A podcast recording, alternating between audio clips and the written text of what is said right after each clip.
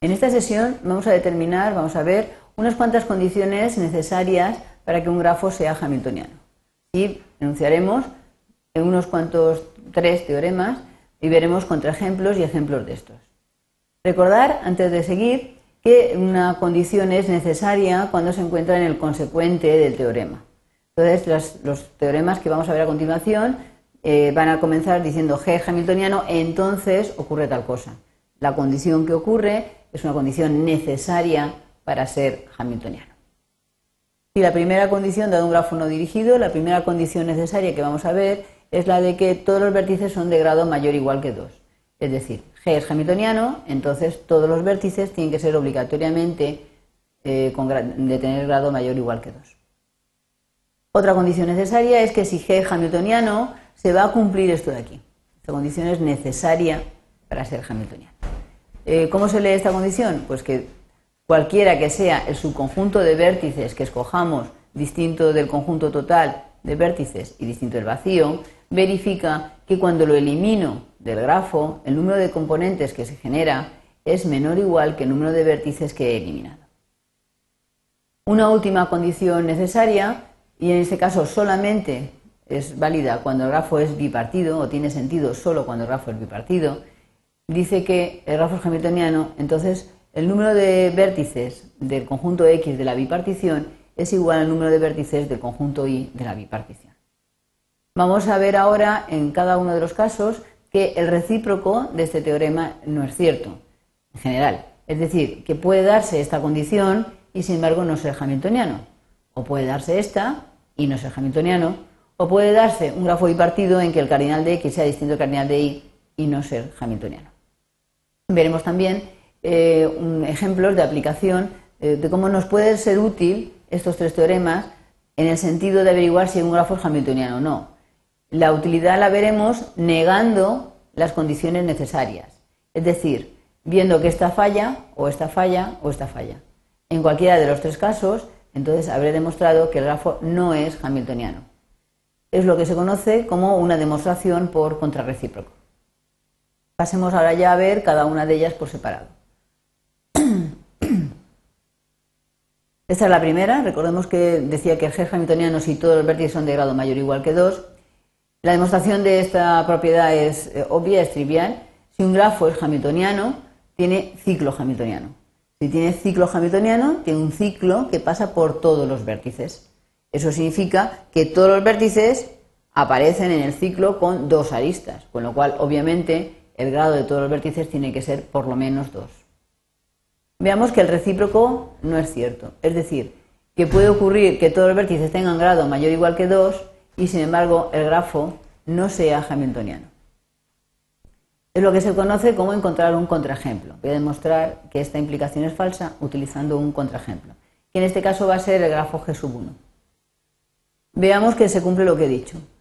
¿Son todos los vértices eh, del, ¿Tienen todos los vértices del grafo grado mayor o igual que 2? Sí. El grafo es hamiltoniano. Si utilizamos el método de los vértices de grado 2 para determinar si un grafo es hamiltoniano o no, nos sale de forma inmediata que no lo es con lo cual ya hemos encontrado el contraejemplo buscado. ¿Cómo podemos utilizar este teorema para determinar si un grafo es hamiltoniano o no? Pues lo que podemos hacer es eh, intentar buscar, por ejemplo, para determinar si este es o no hamiltoniano. Pues lo que puedo hacer es intentar ver si esto falla. En este caso vemos que el vértice V3 tiene grado 1, con lo cual esta condición no se cumple, por lo tanto podemos decir que el grafo no es hamiltoniano. Vamos a hacer el mismo estudio ahora con el segundo teorema. En este caso la condición, os recuerdo que decía que eh, un grafo hamiltoniano sí, cualquier, al escoger cualquier subconjunto de vértices que no sea el total, ni el distinto, ni el, ni el vacío, al eliminar este conjunto del grafo, el número de componentes del grafo resultante es menor que el número de vértices que he eliminado. Bien, vamos a ver con un, eh, para ver que el recíproco es falso, Voy a ver un contraejemplo y luego un ejemplo de aplicación. El recíproco es falso, voy a utilizar este grafo de aquí. ¿Es cierto que se cumple esta condición? Bien, la condición dice que para cualquier subconjunto de vértices se tiene que cumplir esto de aquí.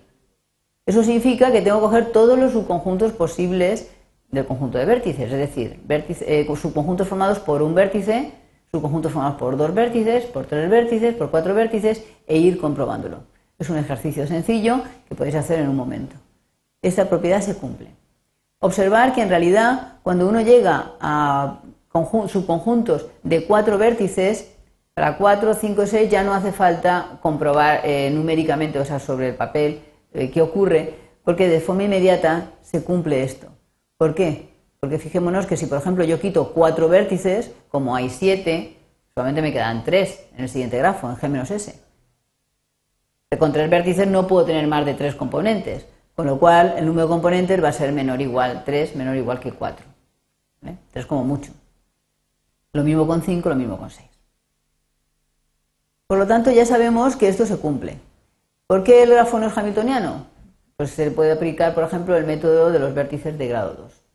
Con lo cual ya tenemos un ejemplo en que esta condición no se cumple, eh, perdón, esta condición sí se cumple, mientras que el grafo no es hamiltoniano. Con lo cual no podemos tener el teorema recíproco de este. ¿Cómo podemos utilizar esta condición para averiguar si un grafo es o no hamiltoniano? Pues viendo si la condición falla.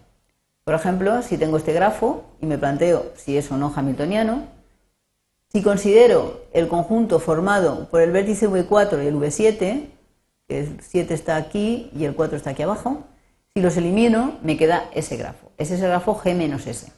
¿Cuántos componentes tiene? 1, 2, 3, 4 componentes. El número de componentes es mayor que el número de vértices que he quitado. Eso estamos viendo que existe un conjunto en el que el número de componentes es mayor que el número de vértices que he quitado. Es decir, eso es la negación de esta condición de aquí. Por lo tanto, el grafo no es hamiltoniano.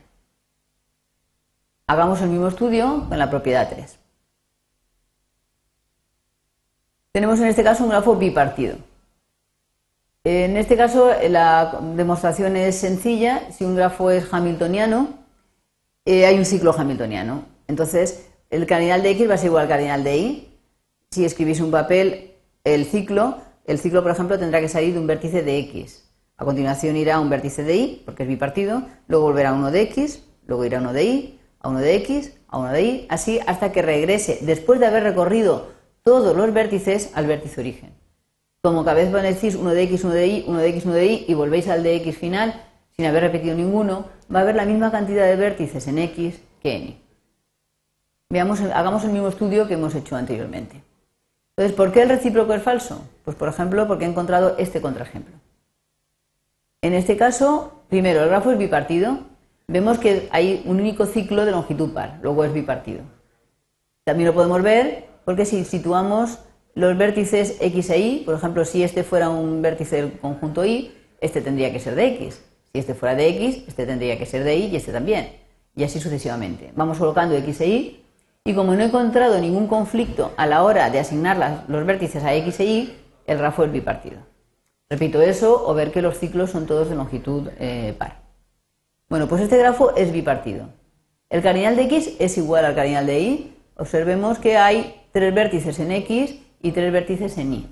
Con lo cual, como el cardinal de X es igual al cardinal de Y, esto se cumple y sin embargo el grafo no es hamiltoniano porque hay vértices de grado 1, con lo cual es imposible que exista ciclo hamiltoniano. Veamos ahora cómo podríamos utilizarlo para averiguar si un determinado grafo bipartido es hamiltoniano. Por ejemplo, este grafo. ¿Es hamiltoniano? Pues eh, para averiguar si este grafo es hamiltoniano utilizando este método, hacemos lo mismo de antes. Bueno, es bipartido, o bien porque vemos los ciclos de longitud par, que solamente hay dos, o bien, porque eso puede ser un poco confuso a veces, situando las X y las Y, como hemos dicho en, el caso anterior, en el ejemplo anterior.